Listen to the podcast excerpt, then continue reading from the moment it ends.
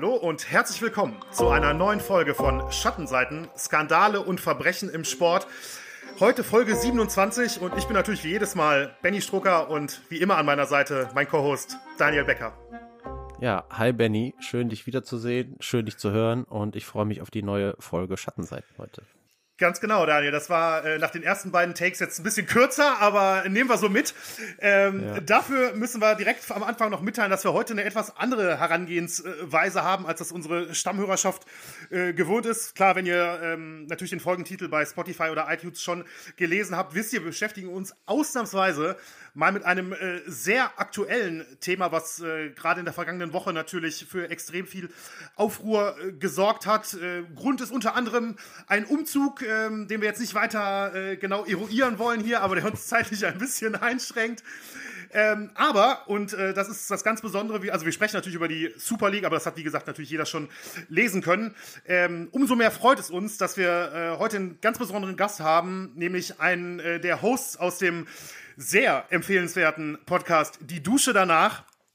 Und, äh, und das ist der liebe Kollege Nils Derks. Hallo Nils, herzlich willkommen bei uns. Hallo, hallo Benny, hallo Daniel. Hallo, vielen Dank schön, für die Einladung. Es ist schön, Ehre, dass du dabei bist. zu dürfen.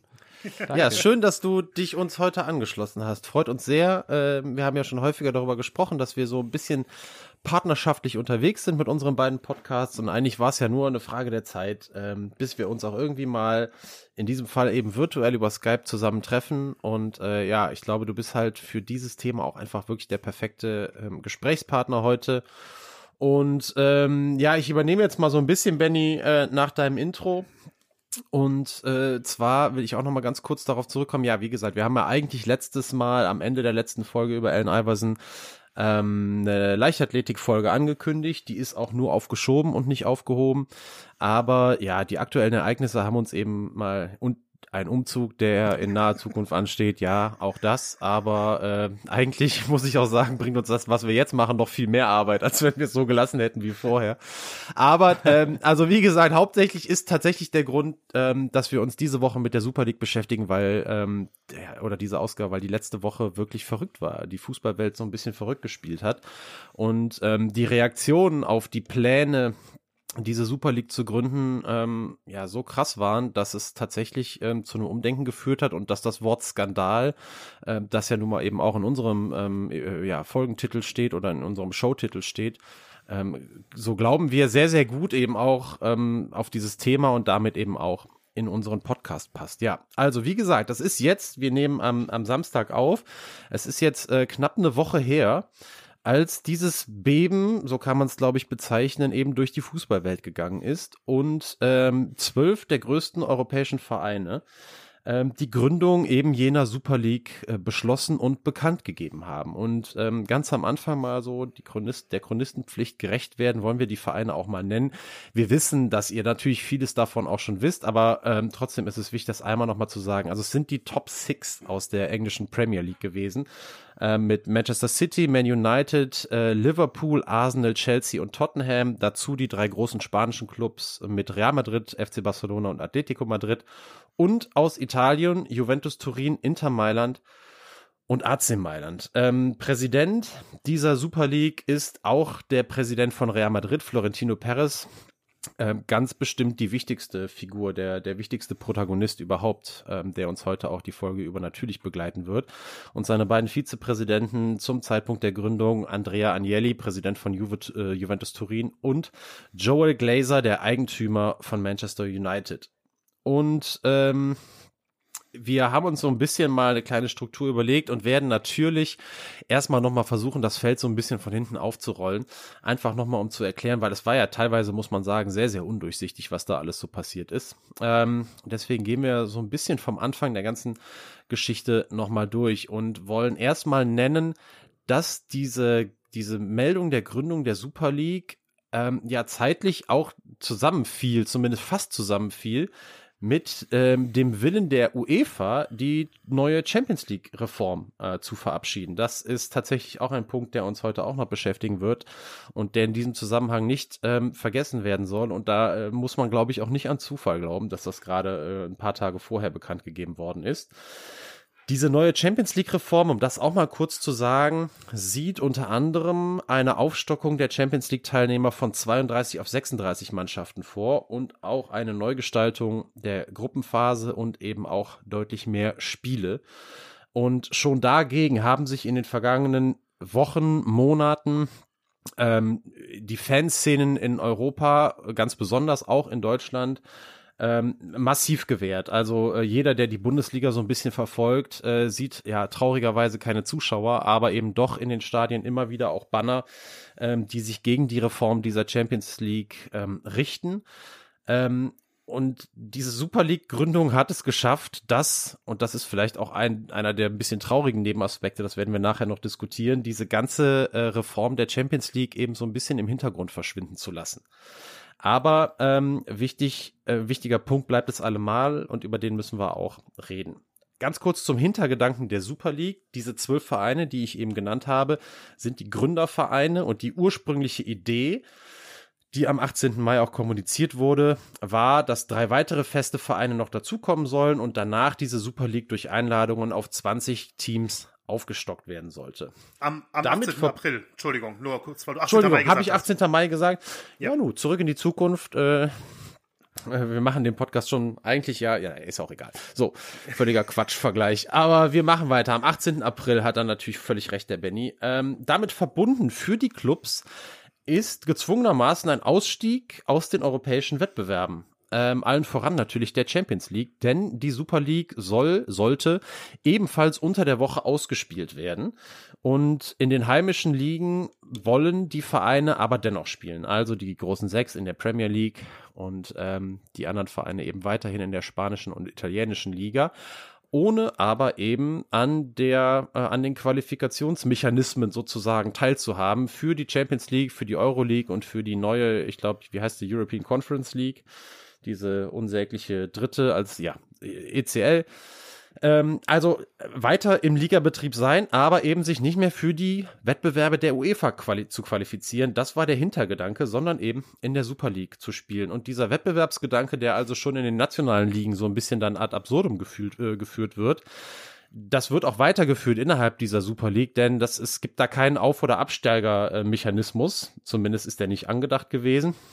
Und äh, diese zwölf Gründerclubs, komme was wolle, spielen dauerhaft in dieser Liga. Und ein sportlicher äh, Qualifikationsmechanismus, der findet da eben einfach nicht statt. Dafür ähm, finden ganz viele Banküberweisungen statt, denn ähm, diese Super League sollte finanziert werden mit wirklich einer Unsumme an Geld. Finanzieren soll, sollte das Ganze die US-amerikanische Bank Morgan Stanley und zwar mit sage und schreibe 3,5 Milliarden Euro. Dieser Betrag, und so heißt es offiziell tatsächlich, ähm, soll ausschließlich für die Entwicklung ihrer Infrastruktur, also der Super League, und zur Abfederung der Auswirkungen der Covid-Pandemie vorgesehen sein. Und auch da ähm, gab es natürlich massive Proteste, weil eben ähm, das Ganze auch ein bisschen als heuchlerisch betrachtet wurde, weil viele Vereine, die dieser, die diese Gründung unterstützen, eben schon seit Jahren massiv verschuldet sind und auch unabhängig von der Corona-Pandemie massiv verschuldet sind. Darauf wollen wir auch gleich noch zu sprechen kommen. Aber damit ich meinen Monolog jetzt mal so ein bisschen abbrechen kann, will ich mal die erste Frage in die Runde stellen. Ich sehe Nils schon ein bisschen grinsen. Ähm, ich würde gerne, äh, dass wir alle mal so und in erster Linie jetzt auch ihr zwei, weil ich jetzt gerade auch schon so viel gequasselt habe, würde mich nämlich wahnsinnig interessieren. Ich weiß es ja auch so ein bisschen, aber so intensiv haben wir uns alle noch nicht darüber ausgetauscht. Was waren so eure ähm, Gedanken, als ihr davon erfahren habt am 18. April, nicht Mai, April, ähm, dass diese Super League gegründet werden soll? Und vielleicht lassen wir ähm, als gute Gastgeber unseren Experten da mal zuerst zu Wort kommen. Nils, deine Gedanken, als du davon gehört hast, ich glaube, wir haben an dem Abend noch nicht direkt geschrieben, aber kurze Zeit später. Äh, was hast du gedacht, als die Super League Gründung bekannt gegeben worden ist? Ja, vorab noch kurz, äh, ihr habt mich jetzt als Experten angeteased. Äh, no pressure, sag ich mal. Ne? Aber ähm, ja, auch dazu noch mal kurz, äh, es macht auf jeden Fall Sinn, dass wir uns hier mal noch weiter connecten. Ich meine, wir telefonieren sowieso 8 bis 34 Mal am Tag. Ne?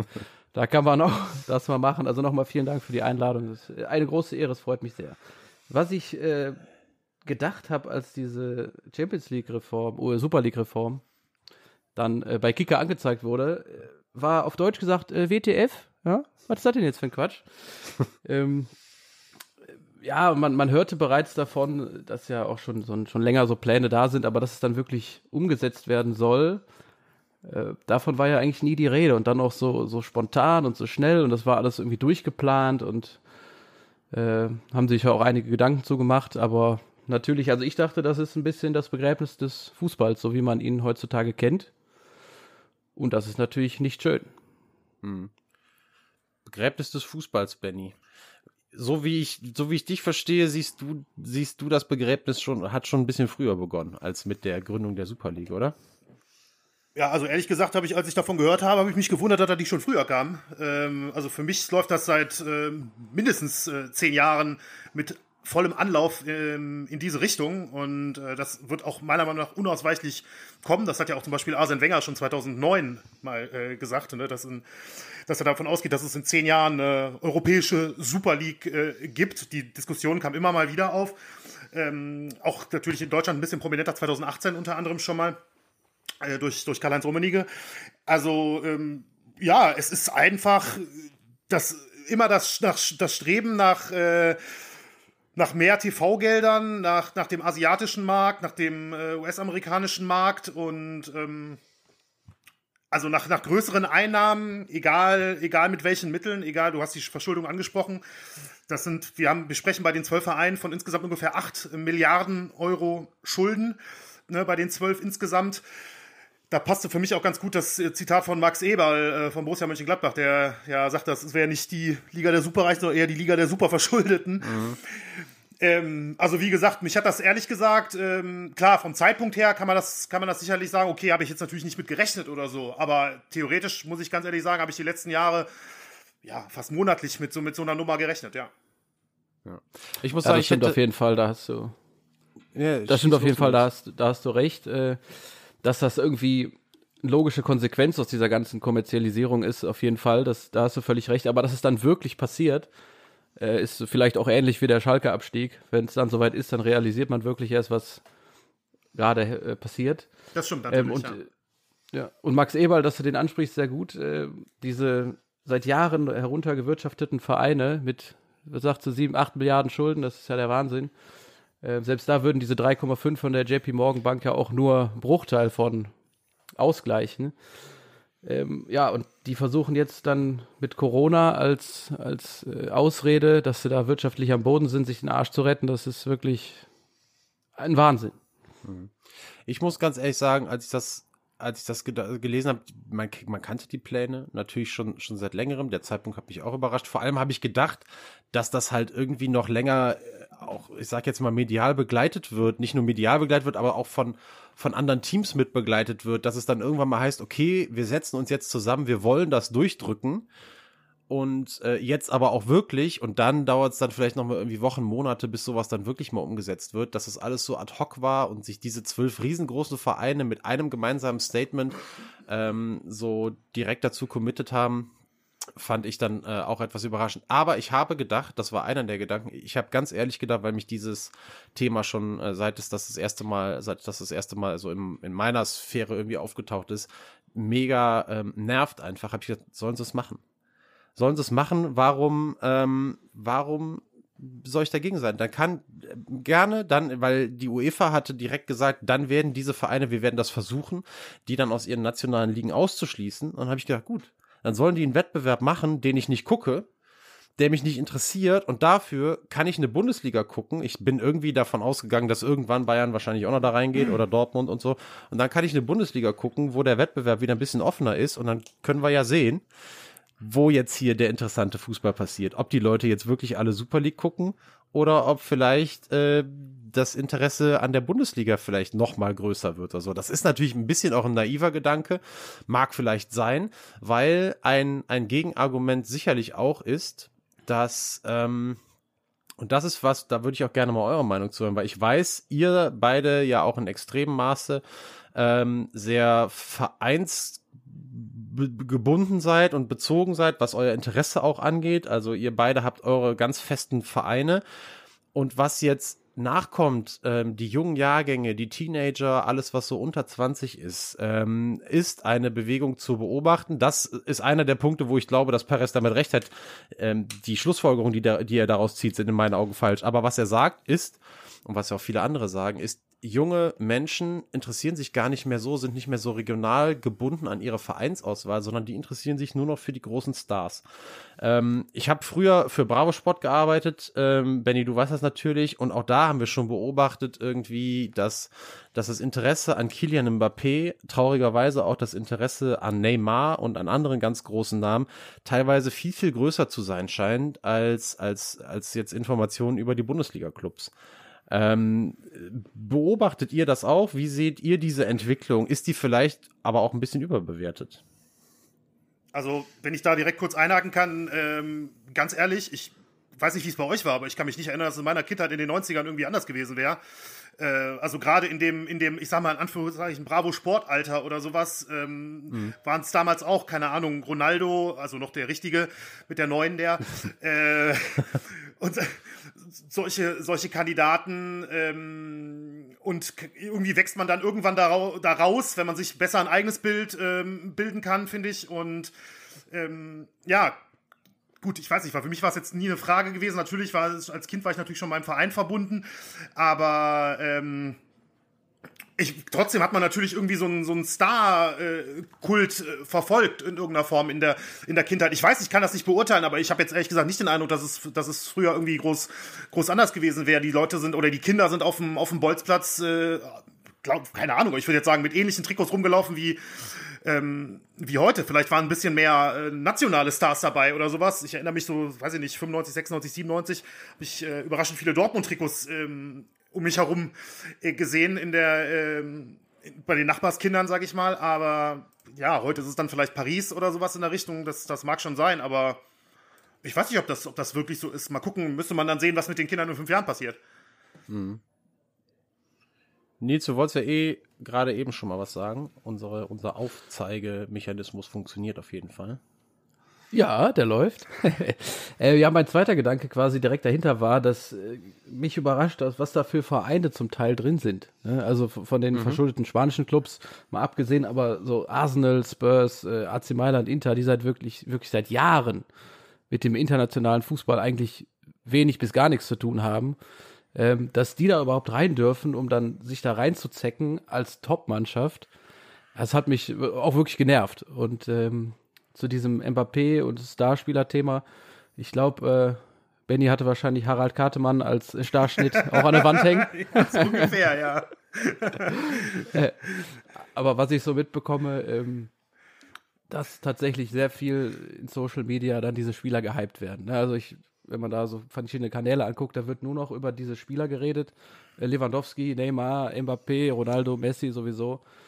Äh, ich finde auch, dass da der Fokus ein bisschen sehr auf einzelne Personen gedrängt wird und die dann so abhängig von allem gemacht werden. Gerade bei einem Mbappé, der Junge ist 22, der hat ja auch einen riesen Druck dann und dann entsteht auch so eine leichte Arroganz, was, was den Fußball dann so ein bisschen in eine falsche Richtung drängt, finde ich, weil ein Team ist halt ein Team und ein Spieler ist ein Spieler und äh, die sind halt nicht Allheilmittel. Ne?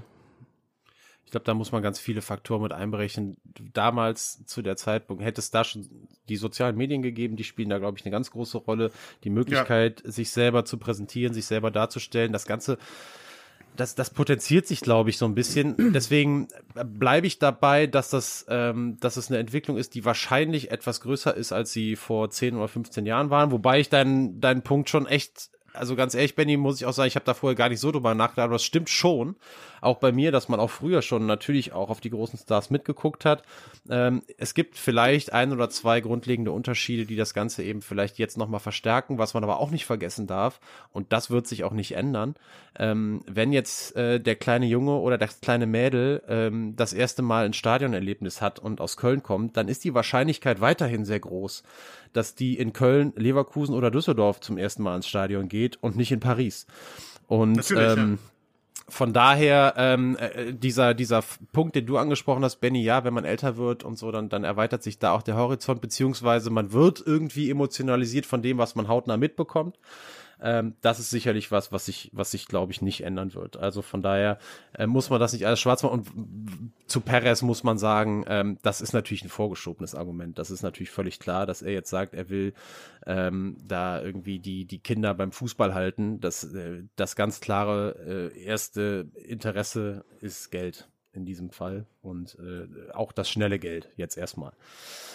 Ganz, äh, ganz bestimmt. Aber ich glaube, man kann auch nicht alle Punkte da jetzt komplett mit rein diskutieren, weil da so viele Dinge einfach auch mit reinspielen.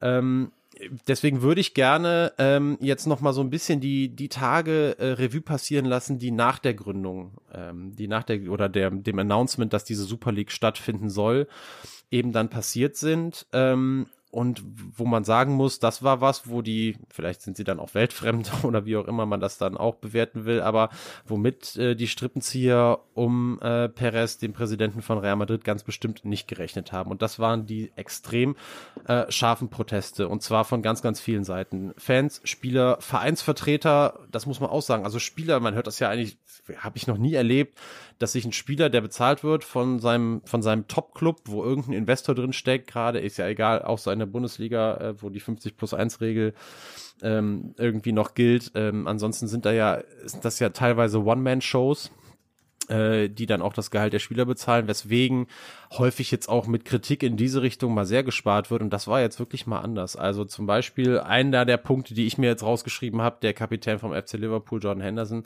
hat ähm, ein, ein Meeting einberufen mit allen Premier League-Kapitänen und nachher haben auch alle Spieler des FC Liverpool ein Statement gegen ähm, diese Super League eben auch rausgebracht. Dazu kommen natürlich diese massiven Fanproteste, die sich in erster Linie in den sozialen Medien entladen haben. Ich glaube, wenn man da mal geguckt hat, es gab ähm, von allen Vereinen, ich habe da mal so ein bisschen geguckt, die irgendwelche Posts auf den sozialen Medien abgesetzt haben, die Kommentare darunter bezogen sich überhaupt nicht mehr auf die Posts. Da stand immer nur No Super League. Das war das alles. Es waren 12.000 Kommentare unter irgendeinem Liverpool-Post und nur stand da No Super League. Das war das Einzige. Sonst kein, keine Bezugnahme zu dem eigentlichen Thema des Posts und sonstiges. Und dann haben sie sich natürlich aber auch entladen, tatsächlich auf der Straße, muss man sagen, wenn man da Bilder gesehen hat, als der FC Chelsea zu seinem Spiel fahren wollte und das Spiel nach hinten verlegt werden musste, weil die Fans äh, eben auf den Straßen protestiert und den Bus, äh, den Bus blockiert haben. Und mit solchen massiven Protesten hat niemand gerechnet. Und die waren wirklich dann so groß. Dazu kamen noch die Proteste der UEFA, auf die wir gleich auch noch ähm, eingehen wollen. Insgesamt war das aber dann so groß alles, ähm, dass äh, schnell Gerüchte die Runde machten, dass sich einige Vereine das ein bisschen anders überlegen. Und ähm, tatsächlich ist es dann ja drei Tage später so gekommen, dass die englischen Vereine, das da haben wir alle so drei, so im Dreieck miteinander geschrieben, beziehungsweise ich mit euch beiden, äh, haben wir noch gesagt, wenn wir morgen früh aufstehen, dann gibt's die Super League nicht mehr. Und ungefähr so war das dann auch. Dienstagabend, Mittwochmorgen ähm, kam dann die Meldung, die englischen Vereine ziehen sich zurück. Mit und mit kamen dann auch noch Atletico, AC Mailand und Inter Mailand dazu, äh, die sich zumindest aus diesen ähm, aus dieser Liga verabschieden wollen das Vertragswerk ist wohl so, dass das gar nicht so leicht ist, äh, sich da rauszuziehen, sobald man einmal unterschrieben hat und dass extrem hohe Vertragsstrafen damit verbunden sind. Es ist da von 300 Millionen Euro die Rede von pro Verein, der da austreten will. Ähm, meine Frage aber geht erstmal an euch, bevor ich auch gerne noch mit euch über die UEFA sprechen würde. Ähm, wie habt, äh, war das für euch vielleicht so ein bisschen auch so eine Genugtuung, dass man sieht, dass äh, dass, ja, dass so Proteste dann irgendwie doch was bringen können auch? Gut, bei den Fans war die Reaktion natürlich super. Also das haben wir auch alle so gehofft und auch ein bisschen ein Stück weit erwartet, glaube ich. Äh, und da merkt man halt auch, dass die trotz dieser ganzen Kommerzialisierung die Fans immer noch was dagegen haben. Und das ist, glaube ich, ein sehr, sehr guter Schritt, den die da gemacht haben. Wenn man, äh, du hast eben Chelsea angesprochen, auch bei Liverpool, da hatten sie riesen Plakate hingehangen. 10.000, 20.000 Fans haben da protestiert, die haben sogar Trikots von Liverpool abgefackelt ähm, um dann ihren Unmut zu zeigen. Natürlich alles äh, nicht so ganz Corona-konform, das muss man eh vielleicht ein bisschen gegenheißen, aber in der Sache haben die da echt gut was gerührt. Finde ich super, was die Fans da auf die Beine gestellt haben. Ja, ähm, also das stimme ich, stimme ich grundsätzlich zu. Mich wundert trotzdem die, ähm, ja, ich meine, wann wurde es? Am 18. wurde es angekündigt, ne? Und dann von Dienstag auf Mittwoch, das war der äh, 20., 21. Genau, der Mittwoch ja. müsste der 21. gewesen sein, ja. also ein, ein ich weiß es nicht, aber ein solches Multimilliarden-Projekt mit ja offensichtlich ausgearbeiteten Verträgen, äh, einem, einem, großen Geldgeber dahinter, äh, Vereinen, die selbst von ähm, zum größten Teil von Investoren ähm, geleitet werden und finanziert werden. Ich kann mir, ich weiß nicht, ich bin immer noch, ich bin immer ehrlich gesagt immer noch überrascht, dass es offensichtlich, also wenn es so stimmt, äh, offensichtlich so dilettantisch äh, mhm. geplant wurde. Also ich meine, wie verblendet kann man sein, dass man mit diesen äh, Reaktionen nicht rechnen würde? Also das ist halt ich absurd, meiner Meinung nach schon. Ähm, und pff, weiß ich nicht. Es gibt ja auch die Theorie, ob das nicht äh, bisschen eine Nebelkerze ist. Du hast es ja vorhin schon mal so im Nebensatz angesprochen, ähm, weil keiner jetzt spricht jetzt mehr über die Champions League-Reform, die ungefähr äh, gar nicht so großen Unterschied äh, zur Super League hat, außer dass es viel mehr Spiele sind. Ähm, keine Ahnung, ich bin, ich bin unheimlich skeptisch in der, in der ganzen Situation, muss ich sagen, was das Ganze angeht. Ich, ich kann mir das ehrlich gesagt kaum vorstellen, dass das so dilettantisch geplant war, dass man da zwei Tage später einen Rückzieher macht, weil man steht ja wirklich da wie die letzten Vollidioten in der Öffentlichkeit. Ähm, klar, vielleicht haben teilweise die Proteste die Leute überrascht, aber ich muss ganz ehrlich sagen, ich, dass irgendein, irgendein Glazer bei Manchester jetzt mal als Beispiel, ähm, wenn da, wenn da 2000 Leute vor dem Stadion irgendwo den, ähm, den Rabatz machen, ähm, also ich weiß nicht, keine Ahnung, ich kann mir nicht vorstellen, dass das für den mehr als eine, als, als ein Wimpernschlag wert ist, ehrlich gesagt. Ja, das, da gebe ich dir völlig recht, weil, ähm, da stimme ich dir komplett zu. Weil es, es klingt so nach einer Woche, äh, die man da jetzt in diesem Thema drin ist, alles auch ein bisschen abgekartet. Ne? Also ob das nicht irgendwie ein bisschen geplant war, weil diese Entwicklung, die gab es auch schon 91, 92, 93, als dann die Champions League rauskam, äh, mit Olympique Marseille als äh, Gewinner. Damals war das auch so. Und da wurde doch nicht auf die Fans gehört. Und wie Benny schon richtig sagt, wenn da, selbst wenn da eine Million Fans auf die Straße gehen, das juckt die doch nicht. Wenn es da um Geld geht, dann ist denen das egal. Nach zwei Jahren haben die Leute sich dran gewöhnt und werden dann auch mal den Fernseher einschalten, wenn Liverpool gegen Real zum sechsten Mal in dieser Saison gegeneinander spielt.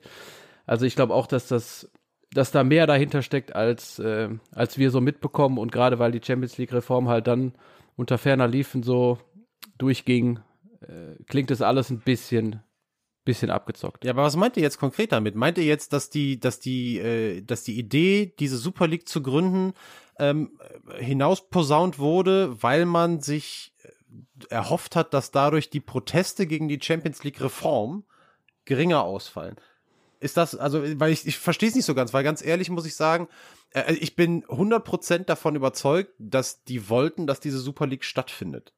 Da bin ich mir, da bin ich mir absolut sicher. Ich kann mir nicht vorstellen, ähm, dass diese, dass diese Geschichte, also ich wüsste auch nicht warum. Ich meine, die Fanproteste gibt es seit Ewigkeiten und ähm, diese, äh, diese Reform wäre, wäre auch so durchgedrückt worden. Das ist ein relativ natürlicher Prozess gewesen, ähm, den man kennt ähm, aus, aus ganz vielen Dingen, ob es 50 plus 1 ist, ob es damals, was weiß ich, Bossmann war oder was weiß ich, das ist immer so ein Prozess, der läuft über Wochen, der läuft über Monate, ähm, das schleicht, die Fans protestieren, die Fanszenen protestieren dagegen, aber mit der Zeit ist eine Art Gewöhnung dabei. Und das, was die jetzt gemacht haben, ist doch ein Rieseneigentor in jeglicher Hinsicht. Also auch in wirtschaftlicher Hinsicht und in, ich weiß nicht in was alles. Und ich kann mir auch irgendwie so relativ schwer vorstellen, dass jetzt ein Perez äh, dann ohne Zähneknirschen sagt, er geht zurück in die Champions League. Unter den aktuellen Voraussetzungen. Aber, also, das ist jetzt meine persönliche Einschätzung. Ich verstehe nicht so den abgekaterten Punkt an der Sache. Der, der wird mir noch nicht so klar, muss ich sagen. Aber, ja, erleuchtet mich. Ja, also ich habe jetzt heute gelesen, dass die äh, Champions League Reform für die Vereine knapp 8 Milliarden Euro bringt. Also fast, fast das Dreifache von dem, was diese JP Morgan Bank aus den USA, was auch immer die damit zu tun haben soll, in europäischem Fußball sich zu beteiligen, ähm, da reinbuttert. Das heißt, im Endeffekt, bis auf die paar einzelnen Personen wie ein Perez, wo es mich auch wundert, der, der neben der Formel 1 äh, auch noch Zeit für den Fußball hat. Der fährt ja auch für Red Bull. Ja, ja, ist klar. Das war jetzt natürlich Quatsch. Ähm, und das bis auf diese einzelnen Personen, die da ein bisschen äh, denunziert wurden, zu Recht, dass da eigentlich keiner von leidet. Weil die UEFA hat mehr Geld, die hat noch mehr Macht, die hat ihren Standpunkt ganz klar gemacht. Die Spieler sind jetzt überzeugt von der Champions League, jeder ist von der Champions League überzeugt, die Fans. Und diese Reform wurde einfach durchgedrückt mit mehr Geld, mit mehr Macht für die einzelnen Vereine und mit noch viel mehr Macht für die UEFA selber. Und deshalb kann ich mir es ist natürlich in der, nur eine Theorie, aber es ist alles so ineinander gelaufen, äh, dass man, glaube ich, mit zwei Tagen viel Aufruhr da einiges bewirken kann, was in eine andere Richtung lief. Und wenn man sich diese CL-Reform anguckt, wie Benny auch schon sagte, ist das ja Wahnsinn. Also es ist ja nichts verändert, es ist einfach nur noch mehr. Es ist noch mehr ko kommerzieller als vorher und noch kommerzieller als die Super League. Es haben sich ja unheimlich viele, auch unheimlich viele Vereine und Spieler und Trainer äh, im Vorfeld gegen die Champions League-Reform ausgesprochen, einfach weil es so unglaublich viel mehr Spiele werden. Ne? Es sind ja 100 Spiele mehr. Die Champions League wird ja in so einem sehr merkwürdigen, man, die nennen das Schweizer Modell, ähm, ja, Liga-Betrieb in irgendeiner Form, aber dann auch nicht so richtig, weil es spielt ja nicht jeder gegen jeden, ähm, ne, mit, mit allen 36 Vereinen, von denen dann acht sich fürs Achtelfinale qualifizieren, die Plätze 9 bis 24, da möchte ich jetzt Klammer auf, Ausrufezeichen, Klammer zu hintersetzen, ähm, dann nochmal die restlichen Achtelfinalplätze ausspielen. Wir kommen also auf 225 Spiele. Wie Nils schon richtig sagte, das ganze Ding spült Unmengen, Unmengen ähm, an, an Kohle rein und ähm, ja, von den vermittelten Zahlen offensichtlich mehr als die, als die Super League an sich. Und ähm, keine Ahnung, also es sieht jetzt für mich nicht groß anders aus, muss ich ganz ehrlich sagen. Ich meine, natürlich kann man, äh, kann man sagen, okay, keine Ahnung, ähm, der FC Augsburg, wenn die jetzt ein sensationelles Jahr erwischen, können die sich für die Champions League qualifizieren. Für die, Fußball, äh, für die Super League wäre das wahrscheinlich nicht möglich gewesen. Aber ich glaube, den Gedanken habe jetzt ich zum ersten Mal und nicht vorher Florentino Perez gehabt. Und ähm, und wie Nils schon auch richtig sagt, das ganze Ding lief irgendwie so komisch ineinander, dass irgendwer, ich weiß nicht, ich habe jetzt nicht mehr groß gehört, dass irgendjemand in den letzten Tagen mal die Champions League-Reform noch äh, explizit ähm, kritisiert hätte oder zumindest nicht so, dass das besondere Schlagzeilen gemacht hätte, weil das ja alles von dieser Super League komplett erdrückt wurde und ich bleib einfach äh, bei meiner Skepsis muss ich einfach bleiben, weil ich mir einfach kaum vorstellen kann, dass man das so dilettantisch geplant hat von zwölf der mhm. größten Vereine der Welt.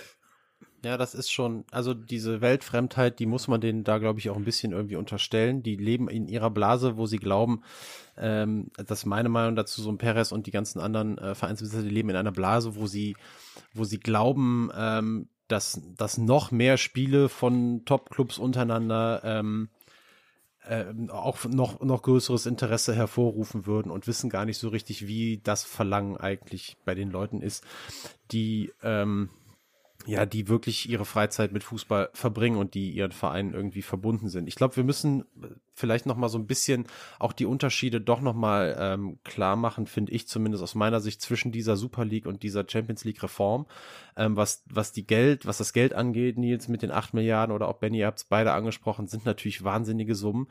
Ähm, diese Champions League Reform stärkt weiterhin die Macht der UEFA das muss man sagen. Das habt ihr auch gesagt. Das ist natürlich ein komplettes Gegenmodell zur Super League, was das angeht. Zumindest von dem Grundgedanken dahinter, wo die UEFA überhaupt gar keine Rolle mehr gespielt hätte und rein die Vereine die Macht gehabt hätten. Ich glaube, das ist ein ganz wesentlicher Unterschied. Und ich finde auch, dass man das zumindest nochmal betonen muss, unabhängig davon, also dieses Schweizer Modell, Ligasystem, ich glaube zwei, ähm, also irgendwie Ligen mit zehn Spielen, dann qualifizieren sich ähm, äh, die Top 6 der jeweiligen Gruppen oder Top 4, äh, ganz ehrlich, ich weiß es auch gar nicht mehr so genau, aber dann für die K.O.-Runde, dann gibt's aber nochmal eine, eine Zwischen-K.O.-Runde, so eine Art Playoff-System, wo dann weitere Achtel- oder Viertelfinalisten ausgespielt werden. Und eine ganz große Änderung durch die Aufstockung ist, dass einige Vereine Plätze kriegen, ich weiß jetzt nicht, ob zwei oder vier, ich hoffe, einer von euch äh, weiß das, ähm, die eben nicht über ihre Leistung in der nationalen Liga in diese Champions League reinkommen, sondern über diesen Fünf-Jahres-Koeffizienten der UEFA, also die dadurch für ihre Leistungen aus der Vergangenheit belohnt werden, was natürlich ein Hintertürchen für große Clubs ist, die mal eine schlechte Saison haben und sich vielleicht dann nicht für die Champions League qualifizieren würden und dann eben trotzdem noch reinkommen und so mit dem ganz sicher eingeplanten Geld auch weiterhin planen können. Das ist natürlich ein riesengroßer Witz und das ist einer der ganz großen Punkte, die zu ganz großen Diskussionen geführt haben und die ganz sicher in meinen Augen in Richtung dieses Modells Super League gehen, aber die natürlich noch trotzdem sehr, sehr weit davon entfernt sind, weil es weiterhin ein, ein Qualifikationssystem gibt für diese Dinge. Wir wissen alle und wir sind uns alle einig darüber, ähm, wir sehen die, wir sehen die internationalen Ligen in den letzten 10 bis 20 Jahren, dass immer die gleichen Clubs oben drin sind immer, weil die Verteilung der Fernsehgelder eine komplett unfaire ist mit Ausnahme vielleicht von England, aber trotzdem insgesamt die, ein, ein wirtschaftlich starker Verein und ein wirtschaftlich schwacher Verein sich gar nicht mehr annähern. In keiner Form. Das wissen wir jetzt schon und deswegen sind sportliche Qualifikationen teilweise vorentschieden, weil die wirtschaftlichen Grund, äh, Grundvoraussetzungen einfach grundlegend unterschiedlich sind. Aber dieses Qualifikationssystem und auf sportlicher Basis bleibt die Champions League ja auch bei ihrer Reform. Im Gegensatz zu dieser Super League, die einfach gar keine Qualifikation nötig ist, außer dass zwölf Vereine Marken sind. Und das ist vielleicht noch der Punkt, den du angesprochen hast, Nils. Da sind mit AC Mailand, Inter Mailand, Tottenham, gut, die waren jetzt mal im Champions League Finale, aber trotzdem Vereine drin teilweise, die jetzt nicht so die Wahnsinnsrolle gespielt haben in den großen Vereinen. Aber das sind internationale Marken. Und ich, das ist vielleicht auch noch ein Unterschied, ähm, den man, den, der mir so in den Kopf gekommen ist. Wir in Deutschland, jetzt wir drei, wir haben ähm, eine natürliche Nähe zu gutem Fußball, zu traditionsreichen Cups qua unseres Geburtsortes. Also wir haben Zugang zu zu dem Verein, den wir geil finden, äh, der, wo wir eine Historie cool finden und wo wir uns über vergangene Erfolge erfreuen und so weiter. Jetzt muss man sagen, dass Fans aus China oder Fans aus Ungarn oder Fans aus was weiß ich ähm, die sehen diesen großen internationalen Fußball, den wir irgendwie so ein bisschen mit der Muttermilch aufsaugen, immer nur aus der Ferne. Und es gibt, glaube ich, eine wahnsinnig große Anzahl an Leuten, die, ne, ich kenne zum Beispiel einen Kollege von mir aus Ungarn, der glühender Arsenal-Fan ist wo ich mich für mich selber frage, wie käme ich auf die Idee, jetzt ne, hier aus, aus Köln kommend und irgendwie äh, mit Fußball, Bundesliga und so immer aufgewachsen, wie käme ich auf die Idee, glühender Fan von Inter Mailand oder dem SSC Neapel zu werden. So fehlt mir völlig die Vorstellung. Für den ist das aber was völlig Normales, weil er den Zugang zu was anderem nicht hatte. Und ich glaube, deswegen sind diese Marken auch so groß und deswegen ist der Blick auf diese Fußballvereine weltweit auch ein bisschen anders als der, den wir vielleicht auf die haben. Und ähm, wahrscheinlich sind diese Vereine auch ohne große Titel gewonnen zu haben immer noch sehr, sehr groß im weltweiten Vergleich, weil das Interesse auf anderen Kontinenten an ihnen sehr groß ist. Das Kann sein, aber ich habe jetzt äh, ungefähr genauso viel mit äh, europäischem Fußball zu tun wie der Chinese, ne? Ja, aber du, ich habe ja immer extra, ich habe, also wir müssen das jetzt auch mal sagen, wir haben das eben, der Benny ist, ist äh, Bennys Verein ist Fortuna Düsseldorf, Nils Verein FC Bayern München. Ähm, ich habe nicht so richtig einen Verein, stehe dem ersten FC Köln und Borussia Dortmund sehr nah. So.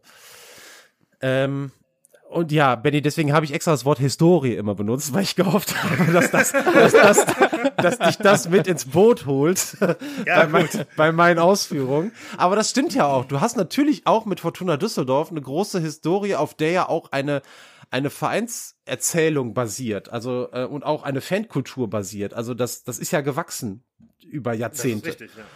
Und das ist halt etwas, was anderen, äh, was in anderen Ländern so auch gar nicht möglich ist für, für Leute, die Fußball halt trotzdem geil finden. Aber das haben doch die Vereine in Ungarn auch. Zum Beispiel jetzt. China, okay, da gebe ich dir sicherlich recht, aber die anderen europäischen Vereine, äh, ich meine, der ungarische Meister kann sich doch für die Champions League qualifizieren. Ja, Ferencvaros Budapest war ja, ja. dabei. Ja, ja, gut, dann, also das ist, ich glaube, es ist trotzdem auf einer kleineren Flamme, aber du hättest theoretisch, ja. du kannst für jeden, selbst in Brasilien, Brasilien wissen wir alle, was für eine Fußballkultur, äh, was für, oder auch Argentinien, was für wahnsinnige Fanlager, aber die, die leiden auch darunter, dass ihre besten Spieler mit der Zeit in europäische Ligen abwandern und dass dadurch auch eine Connection besteht zu, zu neuen Vereinen. Wenn der Lieblingsspieler, den ich jetzt die letzten drei Jahre bei Boca Juniors gesehen habe, dann eben auf einmal bei Barcelona spielt, dann ist das vielleicht, ist es glaube ich für ganz viele irgendwie ein Anknüpfungspunkt, ähm, eben dann auch den europäischen Fußball toll zu finden und da Emotionen reinzustecken. Ne, ich, ich will ja gar nicht irgendwie sagen, dass, äh, dass dieses Modell auf einmal toll ist. Ich finde das genauso katastrophal. Aber es gibt sicherlich Leute, die das auch befürworten würden. Wir eben halt nicht. Aus guten Gründen. Eben auch. Das, das kann äh, durchaus sein. Apropos gute Gründe, äh, ich glaube, wenn ich auf die Uhr gucke, könnte ich gute Gründe finden, vielleicht, dass wir eine kleine Pause einlegen. wie, wie, seht ihr das? Oder breche ich jetzt damit voll in irgendeinen Gedankengang? Nee, überhaupt nicht. Nee, das nee, ist gar nicht. Alles genau gut. der Gedanke, den ich auch hatte. Welches Lied schneidest du denn rein, Benny? Ja, heute äh, gibt es mal wieder Haunted, nachdem ich es, glaube ich, äh, letztes Mal angekündigt habe und dann wurde Sunday. Äh, würde, würde, ich mich jetzt heute für Haunted entscheiden. Von äh, unserem lieben Kollegen Mick, den ihr ähm, ja nicht nur dessen Musik ihr bei uns auch immer mal wieder hören könnt, sondern den ihr auch in unserer letzten Folge über Allen Iverson als äh, Basketball-Experten natürlich äh, im Interview zu hören bekommt. Und ähm, ja, ansonsten sind wir gleich wieder da mit den nächsten Gedanken und Themensträngen zur äh, ja, European Super League, dem Fußball an sich, muss man ja eigentlich sogar sagen. Wir kommen ja doch teilweise ein bisschen vom Hauptthema jetzt momentan ab, was ich eigentlich auch ganz spannend finde. Ähm, und was, was alles so die letzte Woche gebracht hat und was sie vielleicht auch für die Zukunft bringt. Das ist, glaube ich, noch ein interessanter Punkt für, ähm, für den zweiten Teil gleich. In dem Sinne, Haunted von Mick und bis gleich. Bis gleich.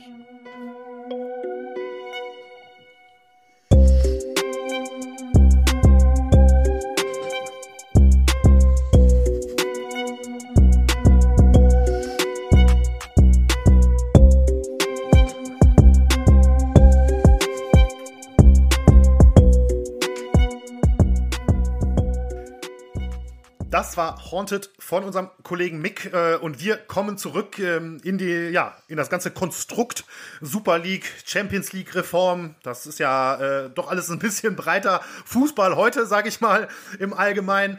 Ähm, ja, bisher haben wir natürlich gesprochen über den äh, großen Knall im Profifußball in der vergangenen Woche.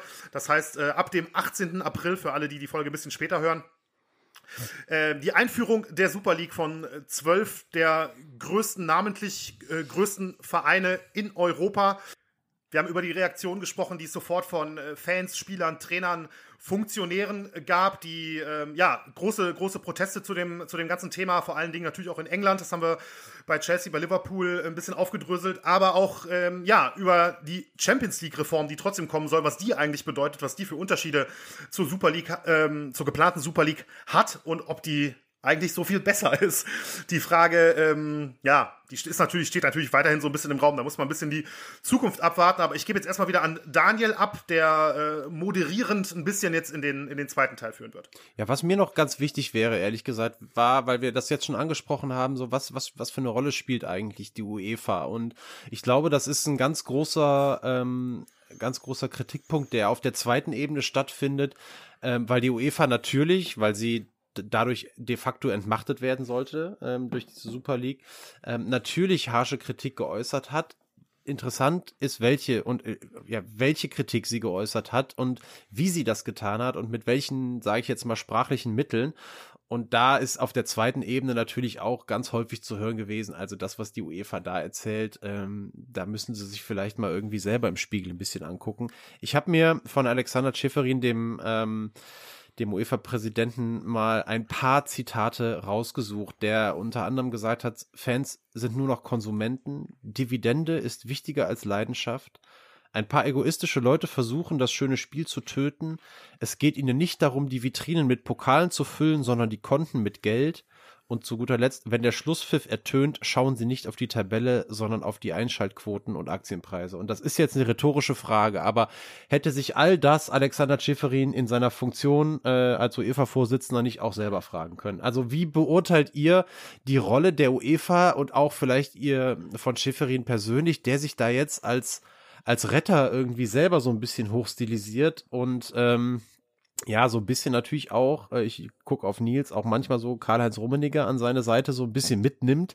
Vielleicht kann, kannst du dazu ja auch was sagen, das würde mich auch noch interessieren. Ähm, vielleicht fangen wir auch damit an, Nils. Ähm, wie, wie siehst du vielleicht auch die Rolle der Bayern und vielleicht speziell auch von Rummenigge in dieser ganzen Geschichte und vielleicht auch nochmal so ein bisschen Bezug nehmend auf, auf eben diese Zitate von Schifferin? Gerne, also Schifferin könnte gerne einfach mal in seinen eigenen Spiegel gucken.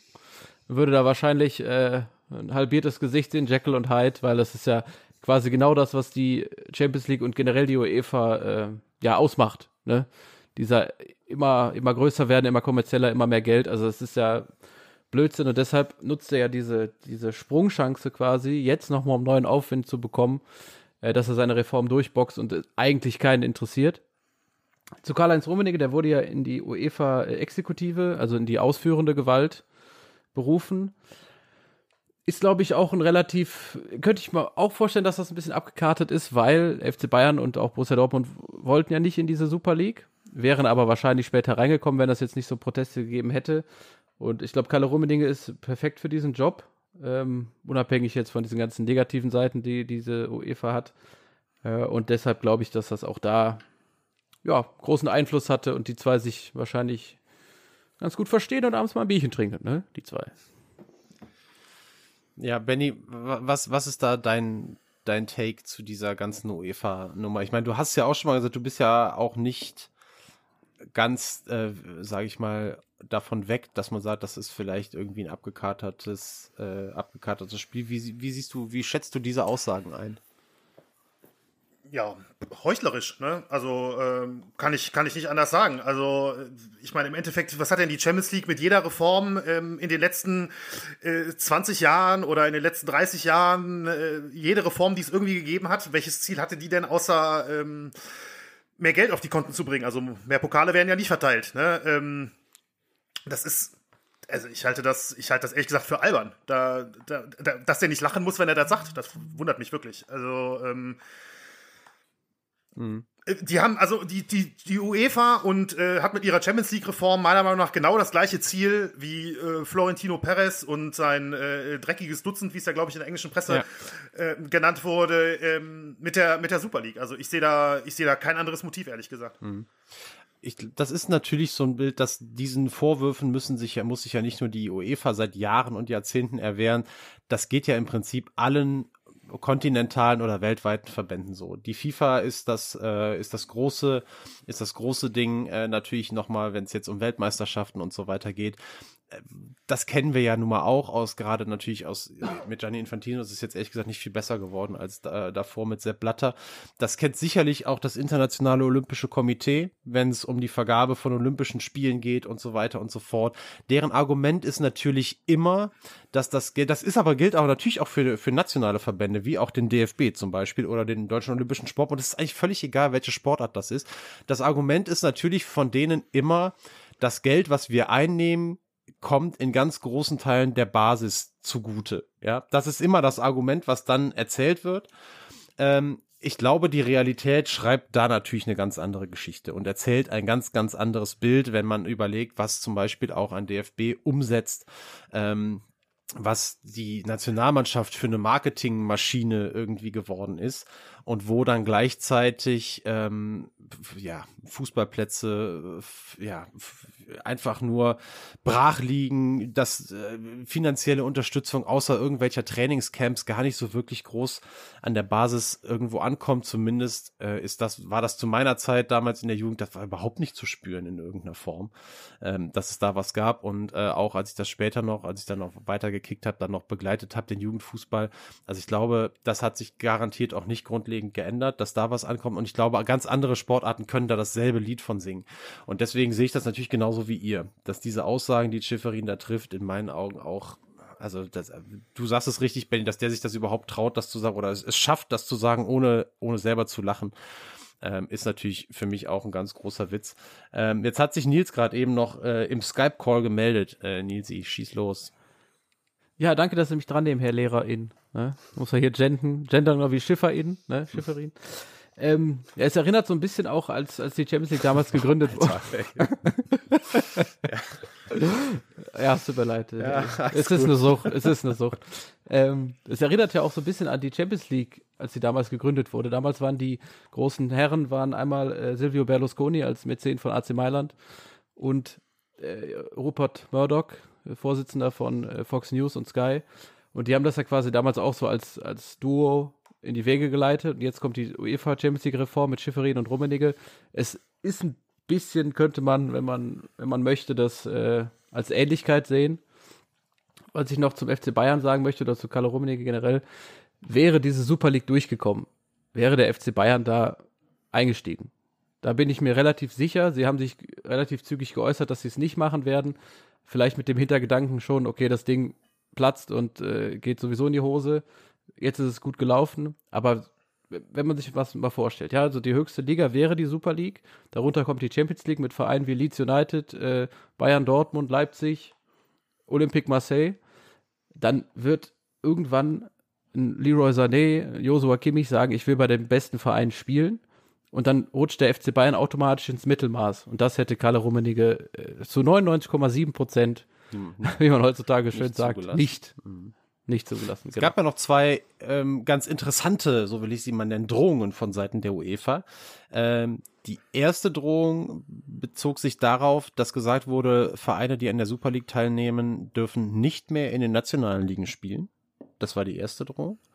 Die zweite Drohung, die richtete sich eben ähm, dann auch in Richtung der Spieler. Die war nämlich, dass man sagt, ähm, die Spieler, die in Super League Vereinen spielen, denen wird verboten, für ihre Nationalmannschaften aufzulaufen.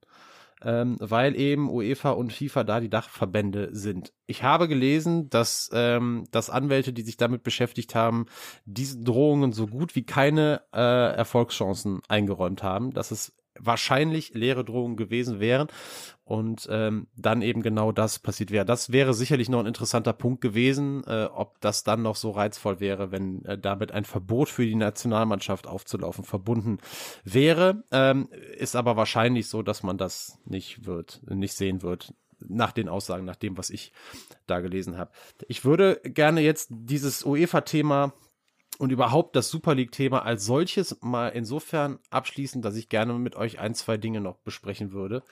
Und meine Lieblingsfrage kommt jetzt und die äh, richtet sich natürlich an euch beide und die geht aber in erster Linie an, an meinen äh, lieben, lieben, lieben Co-Host Benny. Benny, weil es interessiert mich brennend, was du dazu antwortest. Wenn ich dich frage, wie sieht eigentlich deine ideale Fußballwelt aus?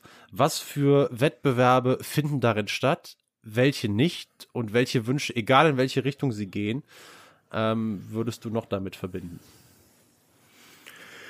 Puh, das ist natürlich, äh, das ist natürlich grundsätzlich jetzt mal keine einfache Frage, vor allem aus der, aus der heutigen ähm, Sicht, auch wo ich ganz ehrlich äh, sein muss, dass ich in den, dass ich mich in den letzten Jahren aus ähm, Champions League Abenden oder sowas, die man, die man in seiner Jugend oder auch noch in seinen frühen Zwanzigern vielleicht mit Freunden hatte, äh, komplett verabschiedet hat. Also wenn du mich jetzt fragen würdest, ich habe keine Ahnung, ob das gerade Viertel- oder Achtelfinale ist und ich kann dir keine Paarung sagen, die äh, stattfindet. So extrem ist das bei mir geworden in den, in den letzten Jahren.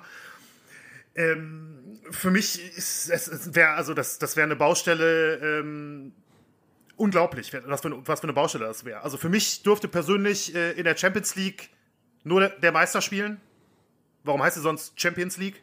Ja, also wir verteilen hier keine Siegerurkunden äh, wie bei den Bundesjugendspielen irgendwie an. Äh, also halte ich, halt ich äh, für, für, für komplett albern. Ähm, also im Endeffekt, das ist schon alleine das. Ich will da, ähm, ich will da kein, keine Gruppenphasen sehen. Ich brauche keinen fünften, sechsten Spieltag, wo irgendwelche ähm, Vereine mit zwölf oder 15 Punkten danach noch gegen irgendwie CFR Cluj äh, irgendein, irgendein Spiel abreißen, was weniger Relevanz hat als irgendwie ein Bezirksligaspiel hier um die Ecke, wenn man ehrlich ist.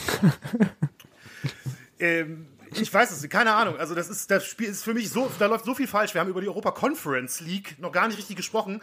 Ich habe ähm, ich habe mir jetzt im Vorfeld für die, ich bin jetzt nicht davon ausgegangen, dass das jetzt großes Thema wird, aber ich habe versucht, mich da mal ein bisschen einzulesen. Ganz ehrlich, ich bin nach zwei Absätzen ausgestiegen. Ne? Mhm. Also dieses Regelwerk da ist ja, ist ja so bescheuert diese ganzen Gruppenphasen gehen mir dermaßen auf die Nerven überall. Wieso gibt es denn nicht wenigstens einen Europapokal, ähm, der in richtigen K.O.-Spielen ausgespielt wird, wo jedes Spiel irgendwie äh, wichtig und interessant ist? Ich meine, der Grund ist natürlich klar, weil es dann weniger Spiele gibt und damit äh, weniger TV-Einnahmen stattfinden. Das ist ja der einzige Hintergrund von, ich, kann, ich wüsste zumindest keinen anderen. Ähm, aber das wird alles aufgeblasen, ja. Es gibt jeden Tag, ähm, jeden Tag sogenannten Spitzenfußball im Endeffekt.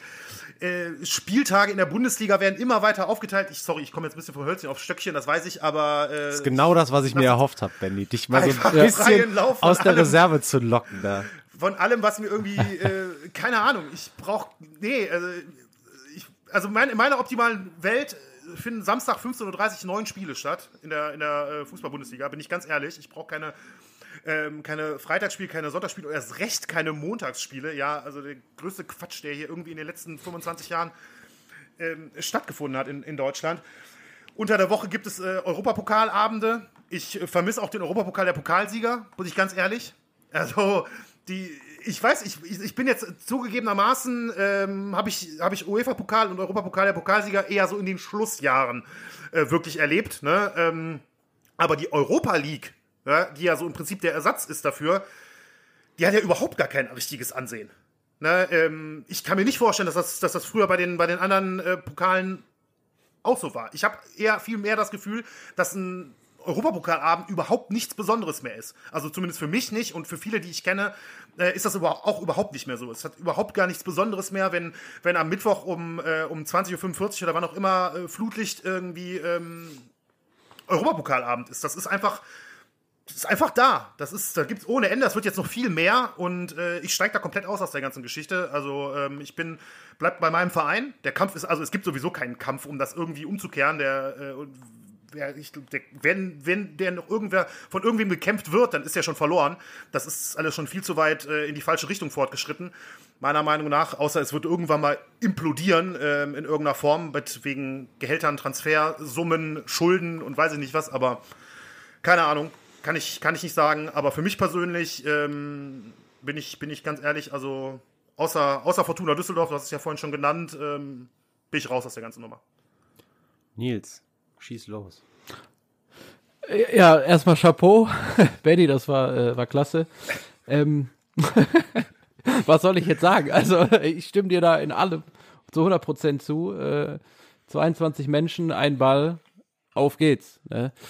Und ja, mit diesen ganzen überspielten, ich, man, kann, man kann ja heutzutage immer den Fernseher anmachen, irgendein Fußballspiel wird gezeigt, ja, da ist der häusliche Frieden auch ein bisschen äh, angekratzt, würde ich mal sagen. Früher hieß es, ich gucke heute Sportschau, ja. ja. Heute guckst du montags äh, Bundesliga, zweite Liga, Mittwoch, Dienstag, Mittwoch Champions League, Donnerstag Europa League, Freitag, Samstag, Sonntag, Montag wieder Bundesliga. Also es ist maßlos übertrieben. Ähm, ich finde auch generell diese, diese Spiele an sich, Europa League ist Schmutz, aber die Champions League finde ich super. Natürlich ähm, ist das eine individuelle Sache, weil FC Bayern halt immer dabei ist. Und gerade auf den März, äh, April, Mai jedes Jahr freut man sich auf diese großen Spiele. Das ist, das ist überragend. Aber ja, wie Benny auch sagt, fünfter, sechster Spieltag gegen Slavia Prag, da 7-0, das, ja. CFR Cluj, hat er gesagt. CFR Cluj, ja, genau. Stimmt. Rumänischer Verein, Riesen Cluj, ne? Ja, aber das, also ich finde auch, man musste wieder ein bisschen zurück in die, ja, in die Tradition, in den schönen Fußball kommen und da machen wir solche Spiele von früher hatten einfach viel mehr Bedeutung. Das ist völlig richtig, ja. Ja, also ich glaube auch diese, äh, heute hat sogar noch irgendwie Julian Nagelsmann, manchmal hat er ja so ein bisschen seltsame Vergleiche, aber heute hat er mal einen ganz guten Vergleich gehabt. ähm, ist das nicht der Freund von Lena Gerke? Ja, genau. Das war auch, das war einer seiner etwas seltsamen Vergleiche, genau. Aber ähm, der hat irgendwie erzählt, früher gab es äh, hintereinander von, ich weiß nicht, eins bis vier hunderte Talkshows hintereinander und irgendwann gab es nichts mehr zu erzählen, weil nicht mehr zu erzählen war, wer von wem schwanger wurde. Und das ist irgendwie ein ja. ganz nettes Bild, wenn er darüber spricht, wie viele Fußballspiele jetzt kommen. Aber auch ich stimme euch zumindest mal so, sage ich mal, zu 90 Prozent pflichte ich euch bei. Ich bin so immer so ein bisschen, denke ich immer so, ah, früher war alles besser, da, da, da bin ich immer, überlege ich erstmal so. In dem Fall muss ich aber ganz ehrlich sagen, wir hatten doch alles. So. Der, die Fußballwelt hatte doch alles. Die hatte ein, äh, ein äh, Europapokal der Landesmeister, die hatte einen Europapokal der Pokalsieger und die hatte für die, die eine gute Saison gespielt haben, die Belohnung ähm, UEFA-Pokal. Es ist doch überragend. Ich weiß überhaupt nicht, was passiert ist, dass dieses äh, System so auseinandergerupft wurde, außer natürlich, äh, dass die Geldmaschinerie immer weiter angeworfen werden sollte.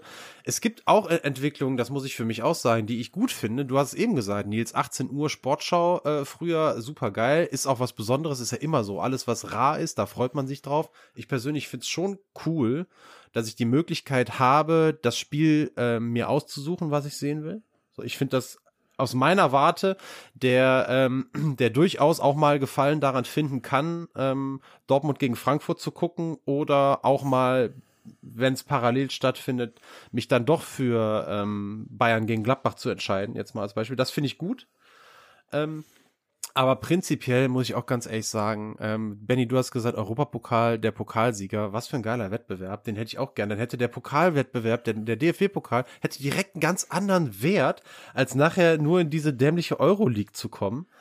Und ähm, Champions League, Europapokal der Landesmeister, der Meister des jeweiligen Landes und tschüss. Und der Rest, und der, der alles andere, was an großen Vereinen da ist, würde den UEFA-Pokal um ein hunderttausendfaches aufwerten, weil da starke Mannschaften ähm, äh, spielen würden. Ja, ja, ganz genau. Ja. Wir sind ein, wir sind ein Audio-Podcast, ne, deswegen ihr seht das nicht, aber ich sehe auf jeden Fall viel Nicken äh, in, in der, in der Skype-Leitung. Das, das erfreut mich. Äh, das ist auf jeden Fall was, auf das wir uns einigen können. Ich habe aber auch ein Aufzeigen gesehen, unser, unser geheimes Zeichen.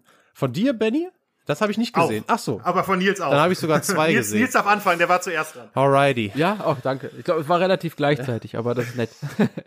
ja, äh, ich finde auch diese Konstellation, also erstmal auch ihr beide, also was ihr hier raushaut, das ist ja der Wahnsinn, super. Sehe ich absolut alles genauso, kann ich euch zu 100% zustimmen.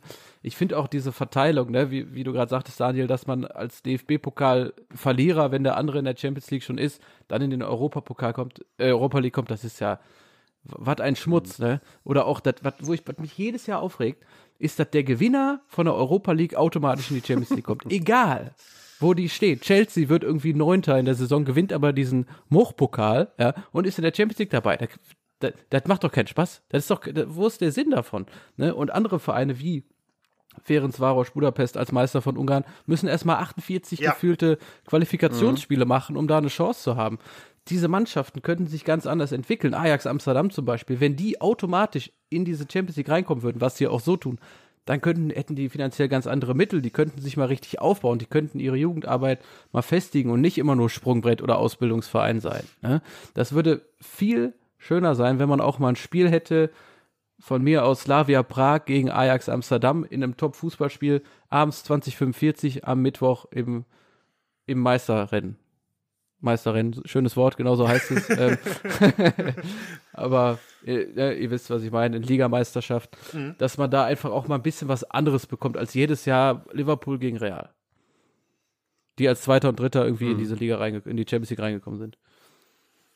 Ja, also absolut ähm, sehe ich sehe ich tatsächlich auch ganz genauso und ähm, wie gesagt jetzt noch mit, mit dem Blick auf die Champions League Reform noch mal viel mehr Spiele. Die Belastung für die Spieler sollte man übrigens auch nicht unterschätzen. Da kommt ja auch Reiserei ohne Ende noch dazu. Ähm, Verletzungen wird das mit Sicherheit auch zusammenhängen und ich weiß nicht, ob das Ganze irgendwann mal äh, in sich zusammenbricht oder so, aber wenn irgendwann mal die UEFA dahin ist, dann äh, wird meiner Meinung nach, das jetzt auch mein Schlusswort für den Teil hier äh, auf dem auf dem Grabstein stehen. Zu viel war nicht genug. Ja, das ist ein sehr schöner Spiel. Schön. Ja. Sehr schön, ja. So, dann aber genug mit äh, Super League, UEFA, Champions League Reformen, Protesten, ähm, ja, hitzigen Diskussionen. Ähm, ich glaube, das Thema lassen wir jetzt mal so stehen, denn wir haben noch ähm, ein, ja, was unsere Hörerschaft ja durchaus immer sehr freut, ähm, eine Top 3 vorbereitet heute. Passend zu dem Thema geht es nämlich um legendäre Spiele, Schrägstrich Nächte im Europapokal. Ähm, für jeden persönlich, ähm, also das kann, kann alles Mögliche sein. Es kann um Sachen gehen, die man, die man selbst erlebt hat, kann um Sachen gehen, die man vielleicht historisch ähm, als, als Nostalgiker, äh, da muss ich gleich schon mal mich äh, hervorheben, mhm. ähm, besonders legendär findet. Nur es gab eine einzige Einschränkung, das muss den, muss den Hörern mitgeteilt werden. Äh, der eigene Verein darf nur einmal in dieser, in dieser Liste auftauchen und ich glaube, das ist vor allem bei Nils genau. rele relevant. Also. ja, die ersten, von den ersten fünf musste ich vier streichen, die mir direkt in den Sinn gekommen sind. ähm, aber ja, das, das sollte doch, ähm, das sollte doch nötig sein, denke ich, äh, damit es nicht ein bisschen zu eintönig wird, was die, was die Vereine angeht.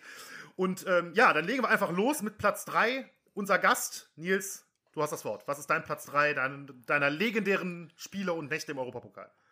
Ja, ihr, erstmal, ihr seid natürlich hervorragende Gastgeber, dass ich immer zuerst darf. Da. Ich werde auch ganz rot hier. Wir, wir schieben uns ja die Komplimente hin und her. Das ist ja Wahnsinn, Freunde. Ähm, ich bin tatsächlich auf Platz 3 ähm, mit einem Spiel gegangen, was heute vor acht Jahren stattgefunden hat. Wisst ihr beide schon, was das sein könnte? Heute vor acht Jahren. Warte mal, heute ist der. Was haben wir heute? Achso, das Datum hilft mir nicht. Was war vor acht Jahren? Als ob ich. ja, der 24. April 2013. Ähm, was wird das gewesen? Ich habe. Äh Bayern gegen Real oder irgendwas in der Richtung vielleicht oder so. Champions League Halbfinale, Viertelfinale, nee, keine Ahnung. 24. müsste ja. Viertelfinale, glaube ich, gewesen sein.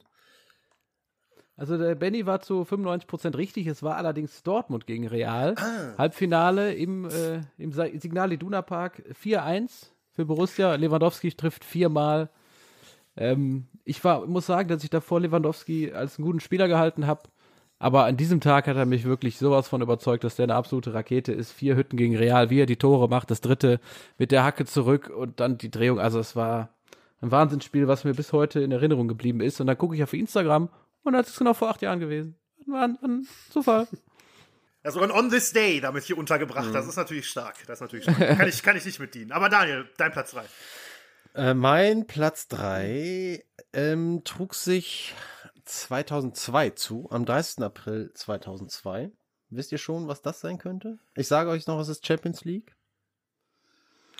Ja, Nils. Also da es April ist, könnte es nicht das Finale sein, ja. aber ich hätte jetzt vielleicht gedacht, Real gegen Leverkusen? Nee, eben, nee, nee, das wäre, das war das Finale, das war eher ein trauriger Moment. Ich war damals, das habe ich, glaube ich, da habe ich euch noch nie erzählt. Ich war tatsächlich als Kindheit, deswegen, also Fan sein, intensives, emotionales Fan sein ist mir nicht fremd. Ich war als Kind mega Bayer Leverkusen Fan. mega Bayer Leverkusen Fan. Der Benny lacht sich kaputt. Das ist wirklich so. Nein, alles gut. Ich bin äh, damals mein erster Stadionbesuch, es war alles in Leverkusen. Ich war nirgendwo so oft wie in Leverkusen.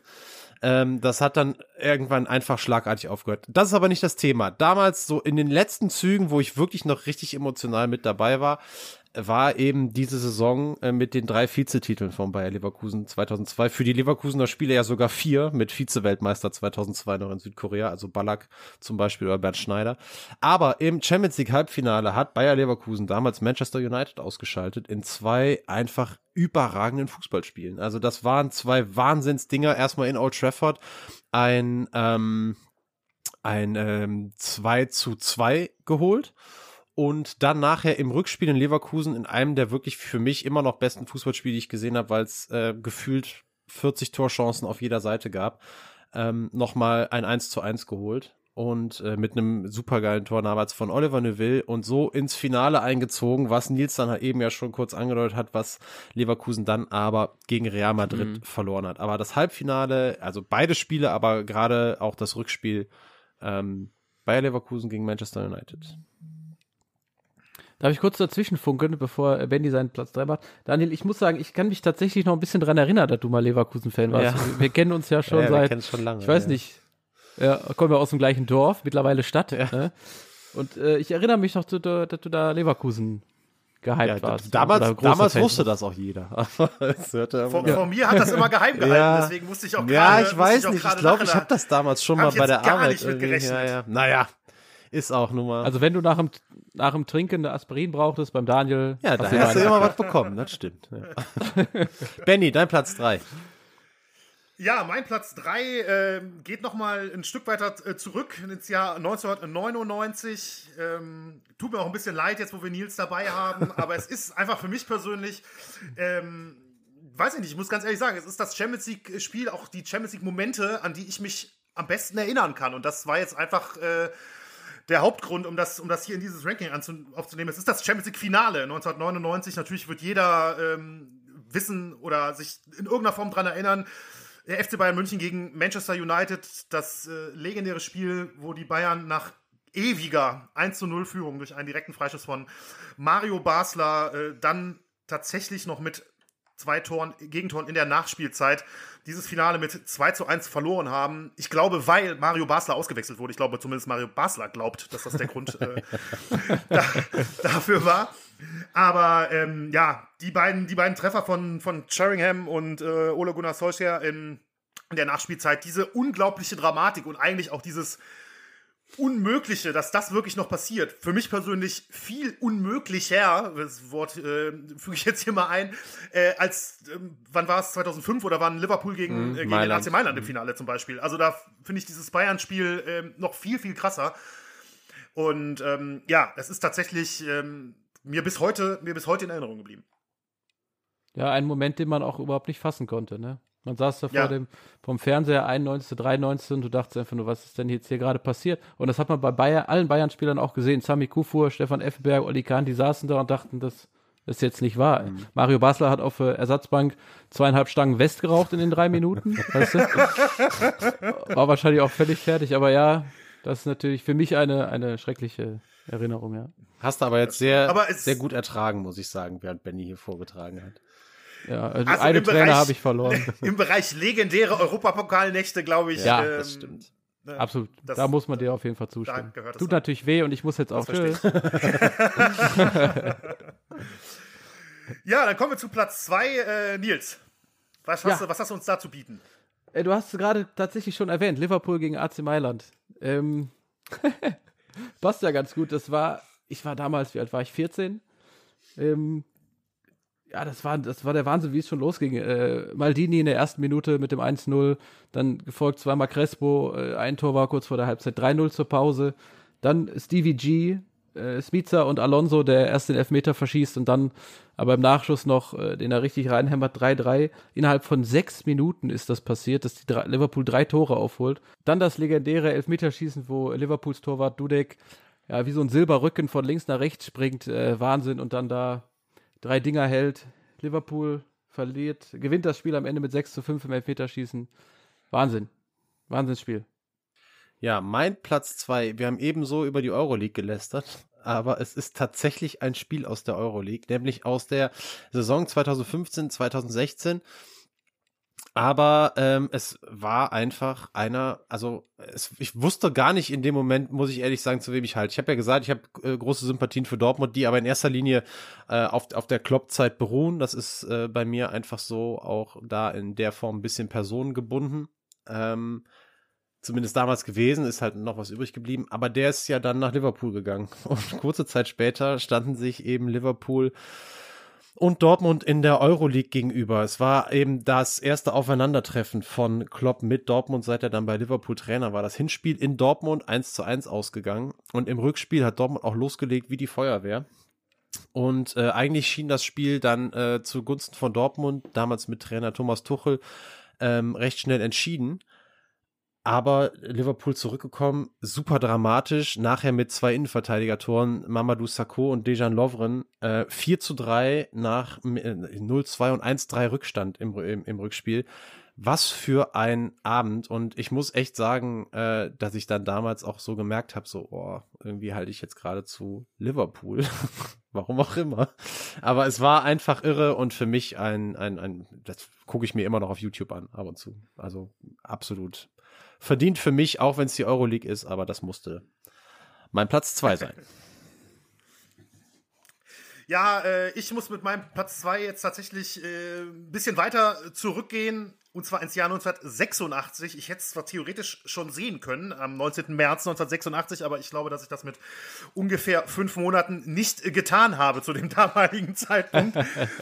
es ist aber das sogenannte Wunder von der Grotenburg. Ähm, das Spiel im Europapokal der Pokalsieger im Viertelfinale, das Rückspiel zwischen Bayern 05 Uerdingen und Dynamo Dresden. Es ist das Spiel, was von äh, dem Fußballmagazin Elf Freunde vor einigen Jahren als das größte Fußballspiel aller Zeiten gekürt wurde. Und ähm, was ich mal auf YouTube äh, sehen kann, nicht nur in Zusammenschnitten, sondern ähm, ich glaube auch heute noch in tatsächlich in voller Länge. Ich habe es einmal in voller Länge gesehen und die WDR-Doku dazu von, ich meine 2015, bin mir aber jetzt nicht mehr ganz sicher. Ich glaube, die heißt Das Wunder von Uerdingen. Show Notes. Ähm, ja, mache ich, mache ich, ja. Ähm, ja, und da ist es, ich denke, ihr werdet das wahrscheinlich wissen, aber äh, trotzdem noch mal kurz der, äh, der Umstand damals. Bayern 05 Oerding verlor das Hinspiel damals im Viertelfinale mit 0 zu 2 in Dresden und lag im Rückspiel zur Halbzeit mit 1 zu 3 zurück. Hätte also mit Auswärtstorregel noch irgendwie 6 zu 3 oder halt mit drei Toren Unterschied gewinnen müssen. Und in einer der unglaublichsten zweiten Halbzeiten aller Zeiten äh, drehte Uerdingen zwischen der 58. und der 86. Minute das Spiel zu einem unfassbaren 7 zu 3 und äh, zog tatsächlich noch ins Halbfinale ein, wo man dann allerdings gegen Atletico Madrid ausschied. Aber ja, dieses, dieses Spiel, diese unfassbare zweite Halbzeit, wo sicherlich keiner mehr mit irgendwas gerechnet hat bei, dem, bei diesem äh, ja, Rückstand, den es aus beiden Spielen dann zu dem Zeitpunkt gab, noch mit 7 zu 3 nach Hause zu gehen, ist äh, wahrlich, wahrlich ein Wunder gewesen, denke ich. Und ähm, deswegen für mich, ja, das Wunder von der Grotenburg, Bayer Oerding gegen Dynamo Dresden von 1986. Nisi, Platz 1. Jawohl, welches Spiel, wenn nicht dieses? Könnt ihr es euch vorstellen? Das Champions League Finale 2013 Bayern Dortmund. Ja. Richtig. Am 25.05. 13 Iron Robben macht äh, ganz kurz vor Ende das 2 zu 1. Ich habe, ich gebe es jetzt zu, ich habe geweint wie ein kleines Kind. In Overath im Café Lukas, ah, Daniel, du wirst es kennen. ja, kenn ich. Mit allen, mit der ganzen Familie, mit allen Freunden haben wir es geguckt und das war die Genugtuung nach 2010 gegen Inter, das Champions League Finale verloren. Dann 2012 dieses dramatische Spiel, äh, Finale da Horm, Katastrophe.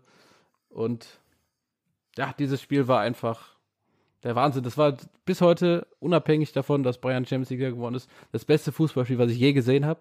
Es war immer auf Augenhöhe, viele Chancen, super Spiel. Also auch diese Anspannung. Ich bin einmal in eine Halbzeit pinkel gegangen. Ich habe gezittert wie ein Aal. Ja. Konnte kaum festhalten, ja, Freunde. Ähm, aber ja, wenn ich jetzt noch mehr Bayern-Spiele hätte nehmen dürfen, wäre es natürlich das, äh, das, die 3-2-Niederlage in Manchester gewesen, wo Ian Robben die Direktabnahme von Franck Ribéry nimmt und auch das Spiel in Florenz. Also da gibt es ganz viele Momente, aber das ist tatsächlich der schönste Moment, den ich äh, mit der Champions League habe. Oder europäischem Fußball generell. Ja, mein, mein Platz 1 ist auch, muss ich, muss ich sagen, ist mein schönster Moment. In Verbindung mit, mhm. ähm, mit Europapokalabenden. Und ich habe mir erlaubt, dann jetzt nochmal Dortmund mit reinzunehmen, obwohl ich ja eigentlich gesagt habe, nur einmal, aber weil die eben verloren haben. Skandal. Weil die eben verloren haben gegen Liverpool und ich jetzt sozusagen meinen Verein gewechselt habe, äh, habe ich gedacht, das zählt. aber ich musste die beiden ja, Das Spiele passt ja wunderbar, ne? Die eigenen Regeln umdrehen. Ja, genau, aber wer, das, ne, nur, so ist das nun mal. Ja, mach, das, Perez, mach weiter. Ist, ja. genau. ist halt, ja, ist ja in Ordnung. Aber ihr werdet mir zustimmen, Benny, weiß ich nicht, ob du davon jemals schon gehört hast von diesem Spiel, aber Nils, du wahrscheinlich schon. Dortmund gegen Malaga. Champions League Viertelfinale. Ja. ja. ja. So. Ich muss, ich habe mir heute, ich wollte euch das eigentlich noch schicken, aber dann habe ich gedacht, nee, dann wissen die das schon und so weiter. Aber das Ding kommt in die Show Notes ähm, von YouTube, damals vom Fanra vom Netradio kommentiert, äh, während no mit Nobby Dickel und ich weiß gar nicht, wie der andere heißt. Und Nobby Dickel muss zwischenzeitlich dann auch noch mal ans Stadionmikrofon und den Torschütz und geht dann wieder zurück zu seinem anderen anderen Mikro und, und, und kommentiert für das Netradio weiter. Aber diese Dramatik, ähm, Felipe Santana macht dann das entscheidende 3 zu 2 im Rückspiel. Hinspielergebnis war 0 zu 0. In der 93. Minute und die letzten 10 Minuten waren einfach der absolute Wahnsinn. Also erstmal äh, gelingt Eliseo der 2 zu 1 Treffer für Malaga. Abseitssituation. Schiedsrichter Craig Thompson hat Kickernote 6 im Übrigen bekommen in diesem Spiel. Absolut alles falsch entschieden, äh, was irgendwie von Relevanz war. Hätte Schmelzer vom Platz schmeißen müssen. Eigentlich hat aber anstattdessen äh, den Spanier, mit dem er im Zweikampf war, verwarnt. Äh, das Tor zum 2 zu 1 von Eliseo war abseits. Reus macht 90 plus 1 das 2 zu 2 und das Tor von Felipe Santana zum 3 zu 2 eine Minute später auch abseits. Zugegebenermaßen extrem schwer zu erkennen ähm, weil der Gegenspieler von Malaga äh, so fast noch auf der Linie liegt und aber eben eigentlich sonst komplett dahinter. Aber diese Emotionen, und das war wirklich von meinen Emotionen überhaupt bei einem Fußballspiel noch zu vergleichen mit dem WM-Finale 2014 vielleicht, das Ding von Götze, muss ich sagen. Aber ich habe damals den, weiß ich noch, im, in meinem Arbeitszimmer den ähm, Schreibtischstuhl kaputt getreten. In einer, das Tor ist gefallen, ich völlig wie ein Wahnsinniger. Ich konnte nur aufstehen und habe das Ding irgendwie umgeschmissen und der war danach kaputt. Deswegen, auch deswegen werde ich das irgendwie nicht vergessen. Und ähm, dieses Spiel, Dortmund-Malaga, für mich das Spiel der Spiele, muss ich ganz sagen. Auch nicht nur Europapokal, sondern überhaupt meine Nummer eins. So, Benny, du. Ja, das war äh, natürlich jetzt wirklich, äh, das hat man jetzt noch gemerkt, finde ich, äh, wie, wie emotional das, das war so geil, echt. Äh, ich, ich, das kommt auch in die Shownotes. Das, ich das, ähm, habe ich das schon gesagt? Das kommt in diese Netradionummer von YouTube, das kommt in die Shownotes. Ja, äh, leider kann ich mit solchen emotionalen ähm, Europapokal Erfahrungen nicht dienen, aber ähm, da das ja trotzdem jetzt hier mein persönliches Ranking und meine persönliche mhm. Top 3 ist, gehen wir dennoch ins Jahr 1979 zurück, ähm, zum 16. Mai, zum Finale des Europapokals. Der Pokalsieger ins St. Jakobstadion in Basel zum, ja, wahrscheinlich größten Moment äh, der Vereinsgeschichte von Fortuna Düsseldorf. Fortuna Düsseldorf gegen den FC Barcelona im Europapokalfinale, damals vor 58.000 Zuschauern eine 4 zu 3 Niederlage nach Verlängerung. Also es ist jetzt nicht so, als wenn das jetzt voll das Gurkenspiel gewesen wäre oder so. Von daher bin ich jetzt trotzdem, ähm, bin ich jetzt trotzdem selbstbewusst genug, das hier als Platz 1 bei mir zu nennen. Ähm, nach zwei Rückständen, also zum 1-0 und zum 2 zu 1, äh, jeweils zurückgekommen und dann in der Verlängerung ähm, nach einem 4-2-Rückstand dann nochmal zu einem 3 zu 4 verkürzt mit äh, Wolfgang Seel in der 114. Minute und das Spiel habe ich auch auf, äh, auf einer DVD. Ähm, ist tatsächlich, also für mich persönlich, äh, gerade natürlich durch die emotionale Verbundenheit, ähm, immer noch, immer noch dramatisch. Und Fortuna damals mit den Alofs-Brüdern, ähm, das ist natürlich auch eine, eine, ganz tolle Zeit und es war vielleicht die, ja, mit die beste Zeit ähm, in, der, in der Vereinsgeschichte. Barca damals mit Hans Krankel unter anderem ähm, der im Jahr zuvor Zweiter bei der Wahl zu Europas Fußball des Jahres wurde, der Österreicher Johann Neskens, zweifacher Vize-Weltmeister. Es war also wirklich auch eine Spitzenmannschaft. Und ähm, ja, es ist, es ist bis heute, glaube ich, jedem, jedem Fortuna-Fan ähm, irgendwie, ich, in Erinnerung ist ja falsch, weil es viele natürlich nicht erlebt haben, aber einfach, äh, man weiß einfach, was das für ein besonderer Moment in der, in der Vereinsgeschichte war und dieses Bild, was es aus dem Fortuna-Blog gibt, 10.000 Düsseldorfer, die damals nach Basel gereist sind und bis heute ist, ist glaube ich, das bekannteste Foto in, in Düsseldorf, ähm, eins, wo dann die, so, ein, so ein größeres Plakat ist, wo eben einfach nur drauf steht, Jungs, wir sind bei euch. Und ähm, ja, da ist einfach, das läuft mir wirklich kalt den Rücken runter. Kriege eine Gänsehaut, wenn ich, da, wenn ich daran denke, ohne das live erlebt zu haben. Und das ist einfach ähm, so absurder Moment eigentlich oder so ein absurder Gedanke, dass, dass es für mich nichts anderes sein kann als Platz 1.